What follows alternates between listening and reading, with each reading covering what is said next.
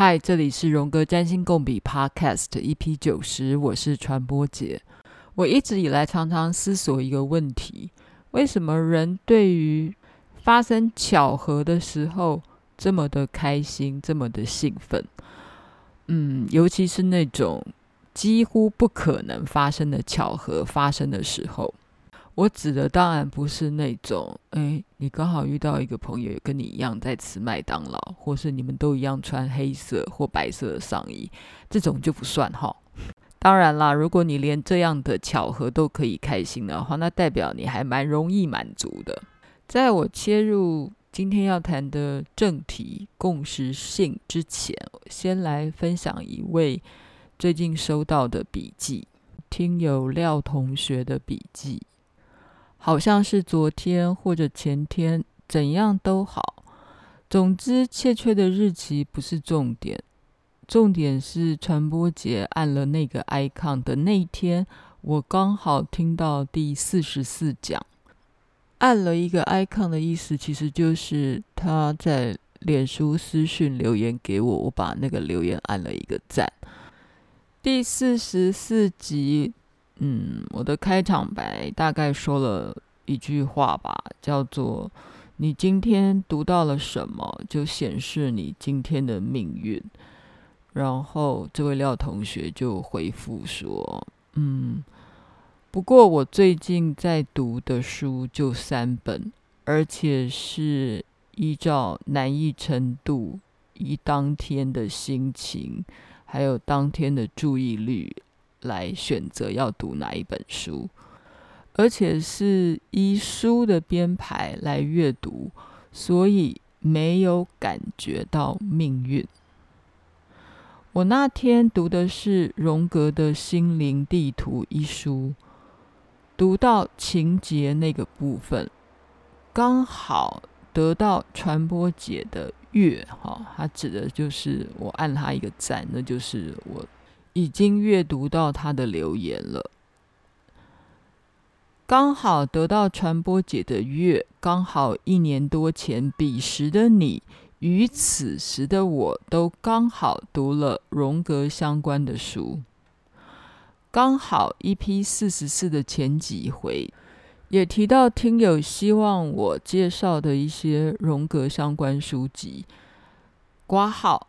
听到此时，我真的觉得自己好坏不先好好听姐讲了些什么，就伸手要答案。嗯，这个挂号的内容还挺土星的哈，就是超级有自省能力哈。所以他提到说，其中也提到和合准雄。我最近也不止一次的从其他的 podcast 与文章中听到了呵呵准雄，刚好也想着下次要去翻翻看看。想到这些刚好也不是什么恰巧，或者说是共识性呢？然后廖同学就试图的要在思考，嗯，这些。被他引号很多的刚好到底发生了什么？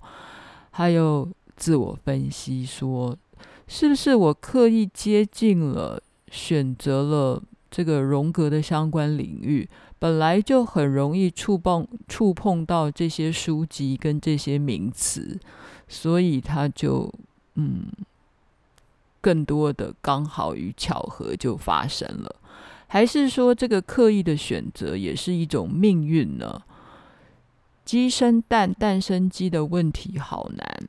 总之，因为有了一开始的那一个刚好，才想到要来这里碎碎念。谢谢廖同学你的碎碎念的笔记分享，完全了解跟看得出来，你对于。刚好巧合跟共识性的思索，哈，就是完全看到你那个非常有机而生动而又真实的思索的足迹，或思索路线的痕迹。然后，这也是所有我们在思考共识性这个 big turn 哈，这个大概念的时候，常常会有的自我怀疑。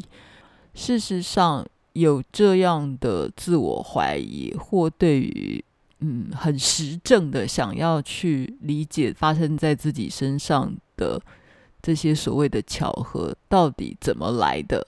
怎么发现的？然后从理性的思维里面，你觉得是不是就是因为你现在一天到晚都在 Google 荣格这个 term 了，然后去接触一些呃脸书的社群啊，或一些文章了，所以你本来就很容易看到和合准雄。和合准雄是日本最知名的吧？哈，我认为他应该是最知名的。呃，荣格心理学家，然后他当然已经过世了。然后他的儿子叫和合俊雄，他现在也是日本最重要的荣格心理学家之一。他写了一本书，嗯，台湾应该要把它翻成了呃中文，叫《当村上春树遇见荣格：从 EQ 八四的梦物语谈起》，这就是和合准雄的儿子和合俊雄他写的一本书。好啦，也因为这个廖同学的笔记分享，嗯，才让我有今天的这个灵感，想要好好再来思索一下，到底共识性是什么，或者是说我要感谢廖同学，所以我才又把我书架上放了很久的一本书，嗯，就叫做《共识性》。自然与心灵合一的宇宙这本书给重新拿出来翻。其实这本书我大概已经买了五六年了，我可能看了前面一两章我就弃书，弃书弃了很久了。好吧，那我们一起重新来复习一下，到底什么叫做共识性？共识性其实是荣格在一九三零年代他提出来的一个概念。一九三零年，荣格已经五十五岁了，在他自己的定义，嗯，荣格是三十八岁，他认为他进入一个中年危机，因为三十八岁的时候，他开始进入了一种。嗯，在医学上所谓的精神分裂的状态了，但他会说他正在经历与自己潜意识对话的阶段，在那个时候，他就是写了画了自己的红书，红书里面的内容就是荣格自己想象中或他的潜意识里面涌现的一些人物。红书到底是什么？我们未来有机会再来聊。重点是他开始思考到共识性概念的时候，其实已经是他人生的后期了。在他嗯所谓濒临这个精神崩溃哈，也许就是我说刚才说的写红书的那个阶段之后，他跑去了非洲旅游，然后嗯又开始探索亚洲的文化。接触中国的易经，荣格也玩过易经，研究过易经啊。那其实易经之所以会准哈，或易经怎么玩会这么准的原理，就是利用的共识性，或是嗯，我们在玩占卜，其实也是同样的道理啊，就是。为什么丢出的铜板的卦象跟你的心理或是状态相关？这其中的为什么是荣格很想要探索的共识性的原理？为什么在物质界的某一种呈现可以代表某一种心理的实相？心灵跟大自然到底是如何去交汇的？他们到底中间如何产生了一些连结？那荣格花了很长的时间，找了物理学家们来了解这中间到底有什么奥秘的连接，这个就是共识性的研究。所以，其实荣格要能研究共识性，还得要感谢《易经》。当然，要看到《易经》的德文版，还得感谢这个德国的汉学家魏理贤。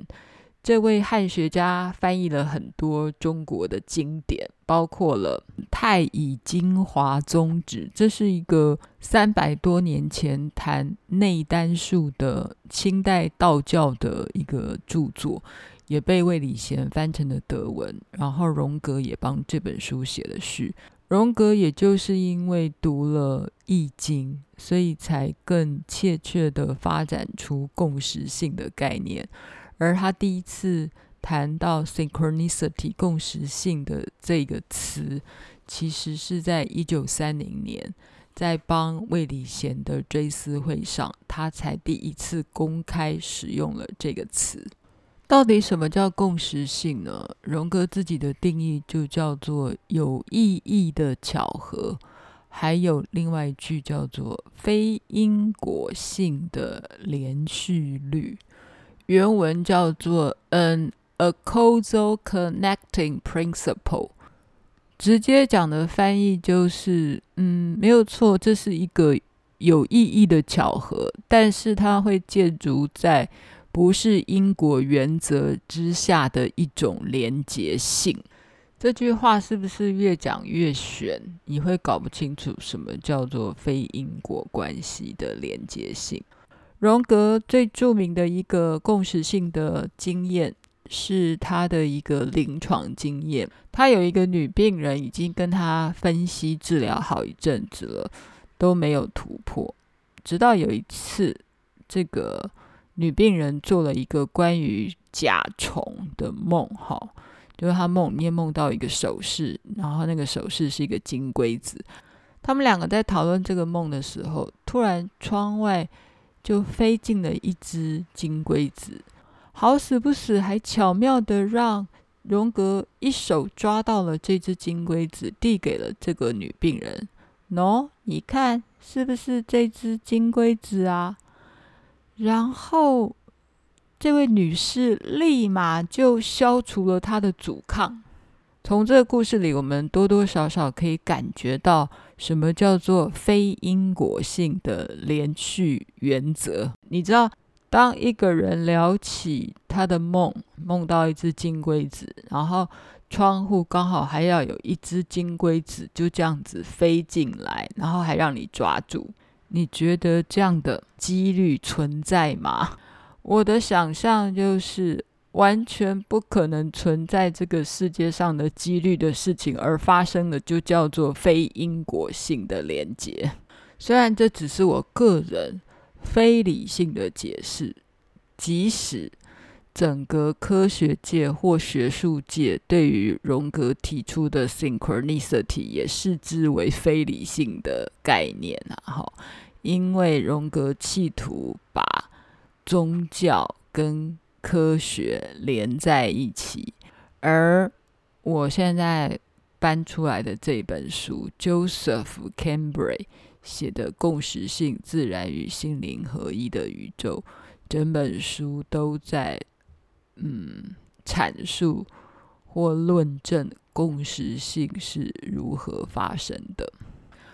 其实我还记得多年前我在苏黎世跟分析师聊。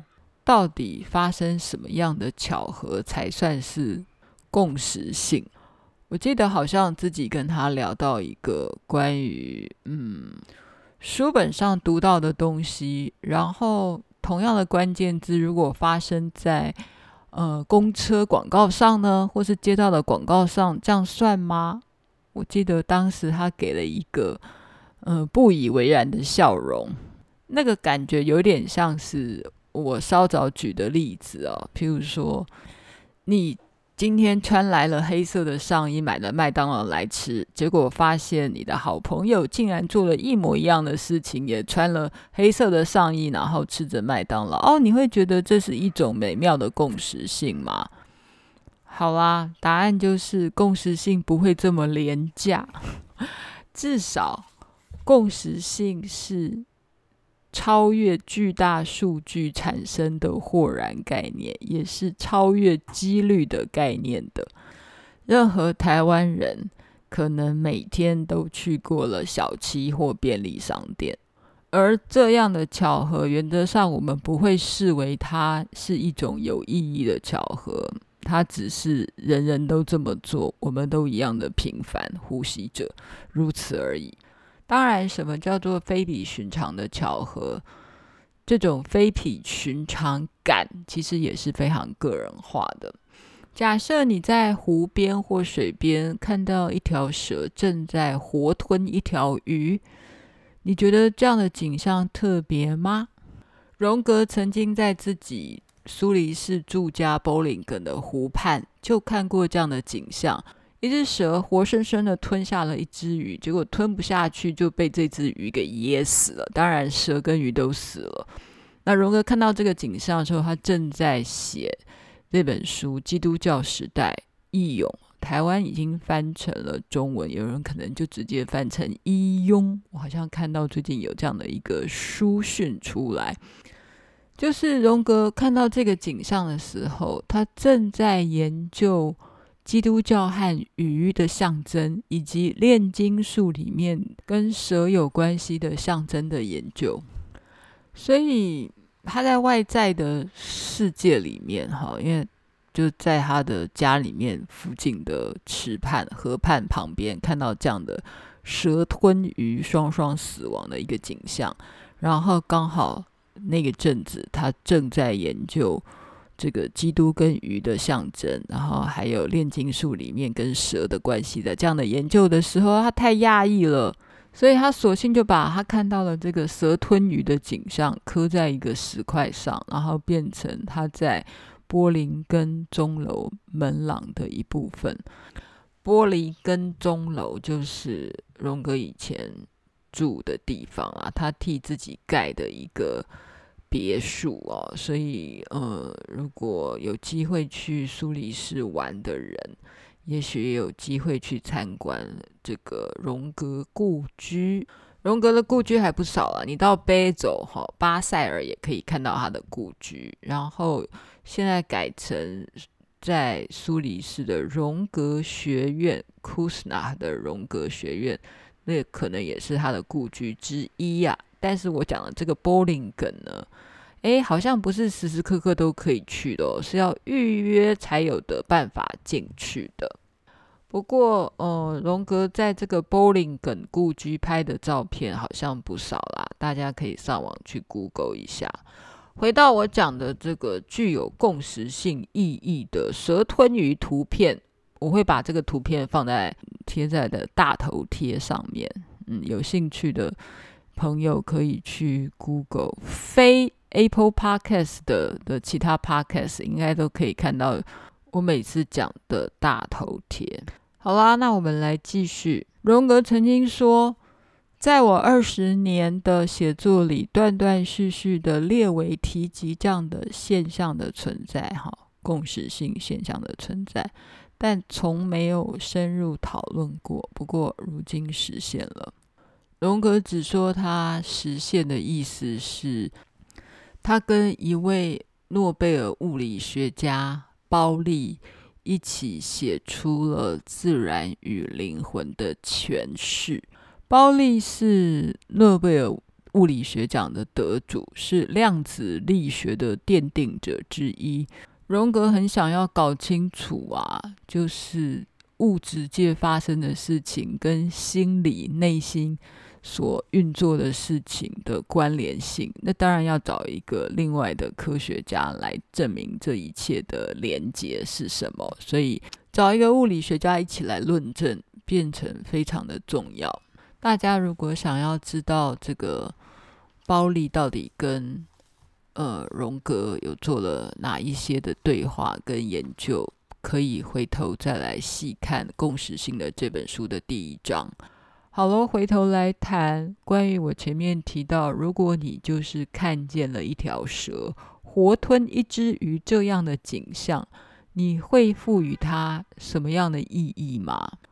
我在猜，如果你住在河边或池塘边或水边，也许你也看过这样的一幕，嗯，但你曾经赋予它什么样神奇的意义吗？来，我们再把重点拉回来这本书，嗯，帮忙这本书出版的编辑叫做大卫罗森，哈，大卫罗森也就是作者 Joseph Cambry 的朋友。这位大卫罗森家里也有一个日式花园，然后里面也养了不少的锦鲤。就在这个 Joseph Cambry 呢，要发表关于这个荣格的分析心理学的这个共识性的演说的时候呢，他刚好也在自己的池子里面看到了一条蛇活吞了一条锦鲤。那个当下，他大概也真的在想要帮忙出版这本书，所以他也看了这个荣格蛇吞鱼的那个雕像的照片。他说：“这个插曲撩动我的心弦。那条鱼活了数小时，尾鳍还能够前后摆动。在这之前或之后，我再也没有看过这样的事情。”编辑大卫·罗森还写了一个俳句：“锦鲤游成圈，在雾光映射池中，月满正西斜。”这位编辑先生当然深深地感受到，这个这就是共识性，而且就是那个不寻常的瞬间。当我们发生了这种。不寻常的瞬间，或是具有共识性的这种有意义的巧合的当下，多数人应该就是“哇哦，为什么可以这么神奇？”那种舒畅的感觉啊，也许就如同廖同学他想要描述的那种命运感，命运感哦。嗯，有一个英文字，我不知道大家是否学过这个英文字，叫做 serendipity。这个字被英国的一家翻译公司视为全世界十大最难翻译的单字，Google Translate 翻成机缘巧合。然后在嗯、呃、这本 Joseph Cambry 的共识性这本书里面的第两百零九页，其实也谈到了这个字啊，serendipity，它翻成的是意外发现，或维基百科也把它翻成意外发现。什么叫做意外发现呢？就是发现的那些原本不是他们在寻找的东西，叫做意外的发现，而且这种发现。常常变成一种神奇的发明，或是科学上有一些发明，突然就这样子出现了。那这种东西真的就是一种 serendipity 啊，就是搞着搞着你就把它给做出来了。那这样的科学发明其实还不少，在维基百科上面有谈到，譬如说微波炉，好，还有便利贴。这样的发明就是突然就就搞出来的一个东西，而且充满了惊奇。所以在英文的 serendipity 上面，它也会有一种翻译叫做 happy accident，开心的意外，或 "present surprise，愉快的惊奇。总之，serendipity 你就会有一种啊哈的那种惊奇感。有一说。当你的人生走在一个往个体化的道路上的时候，这种共识性非比寻常的有意义的巧合，其实是会经常发生的。但是这种频率有时候高到不会让你有一种 present surprise，不会让你开心到不得了的那种好神奇的状态。顶多只会让你姨母笑。前阵子让我产生角度比较大的姨母笑呢，是我在二手书店上面才买到了有一本书，叫做《爱情的正常性混乱：一场浪漫的社会谋反》。哈，这个这本其实已经是不是新书了，但大概前后那一两天。我就看到有一个朋友，他就自己的脸书上也 po 了这本书。这时候我就觉得，哦，这是什么状态？嗯，这不是什么畅销书，我想大家可能不见得听过，但却有这样的一点点小小的巧合。但你说我们需要对这样的小巧合暂留多久呢？或是开心多久呢？其实也就是哦，就这样了。至于廖同学说这种这种所谓的共识性是鸡生蛋还是蛋生鸡呢？嗯，这个其实是一个好的比喻啊，因为《共识性》这本书里面也谈到了上行下效的概念，或者是神秘学里面翡翠石板常常提到的。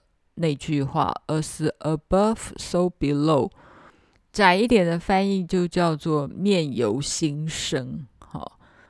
你的潜意识里面，你的内心里面是长什么样子的，你的行为举止或你的命运也会长成什么样子。那同样的道理，你的行为也有可能影响你的命运啊。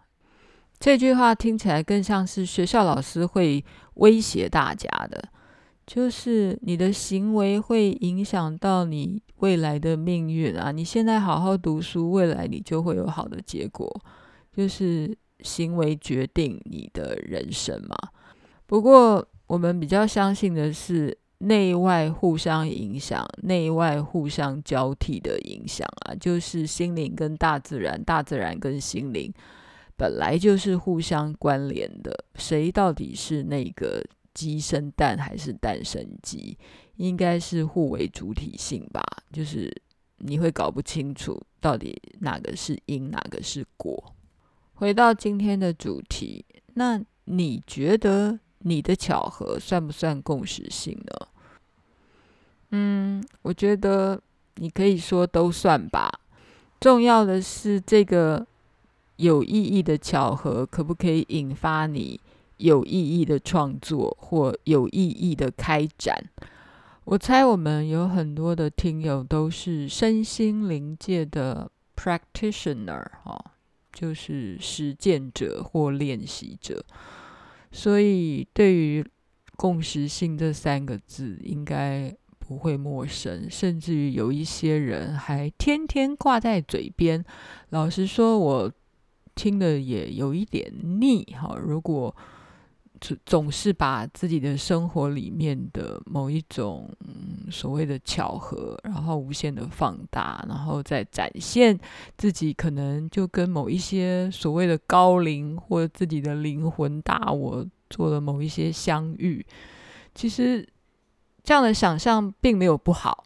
那这样的想象，也许也会让你得到了某一些片面的满足，就好像你吃的冰淇淋那般的满足。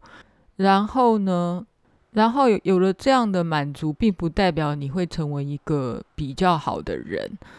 嗯，这本共识性里面的第四章谈到同理心与分析场域，这个。这章的内容我觉得还蛮有趣的，虽然我也只是浏览过去，但简单的来讲，嗯，在治疗的场域里面，哈，或人际关系的场域里面，简单讲，人际关系里面的场域里面，如果你要真正的发挥同理心，其实也需要启动共识性的概念，就是一个人。一个人到底是怎样能真正同理别人？诶，这个非常非常的困难。虽然同理心好像已经变成了一种口头禅，动不动就出现在这个社会上，但是有多少人可以真正的有同理的能力呢？如果那种真正能换位思考的人哦，我在猜他真的就是能够。跟另外一个灵魂或另外一个状态世界的人很强烈共感的人，就是那个共识性的那个能力比任何人都强。举一个台湾社会里面最有名的例子好了，嗯，就是小灯泡的母亲王婉玉。嗯，因为最近关于精障者的议题在台湾又再度发烧，不管是有戏剧也好，或是有一些社会运动谈论精神障碍者的权利，哈。那台湾最有名的例子就是，呃，王婉玉是目前的立法委员，他的女儿小灯泡就是被精障者杀害的人。是看着自己的小孩受到这么大的伤害，是一个多么大的创伤，但他还可以原谅这个加害者，然后去同理他就是一个精神障碍者。嗯，这样的胸怀，我猜不是每一个人，应该是极少数的人有这有这种能力吧，就是他可以跟这个。加害者共感成这样，可以理解他，并且原谅他，这是一个多么大的心理的能力。这本书《共识性》的这本书的第一百八十二页写，一些近代的哲学家认为，同理心是人类自觉的前提。作者认为，在这个嗯彼此可以。共鸣的共鸣场的语言来描绘同理经验的背后，有一个共识性的核心。所以，当我们嗯常常喜悦于啊，这就是一个共识性的发生呢，嗯，没有不好啦，你就是有一个小小的喜悦。但是然后呢？这个共识性的世界有让你带来更多的创造或反思吗？如果有的话，那就恭喜你了。我总觉得，嗯，我们学习这种心理学啦、身心灵，除了提升自己之外，你你提升自己，你一定会让群体一起提升。啊，群体的意思就是你周遭的社群，社群。不只是你的家庭啊，它有可能扩散成是你生活的社区、你的学校、你上班，总是希望，嗯，你周遭的整个社群群体，大家如果能够共好，这样你的生活品质、你的个人才也有机会会更好。好啦，为什么我们会讲到这里来嘞？哦，其实我们本来之前是在讲同理心，嗯，所以我觉得这本书最有意思的反而是这个观点。我想很少人在谈共识性的时候还把同理心谈进去的吧？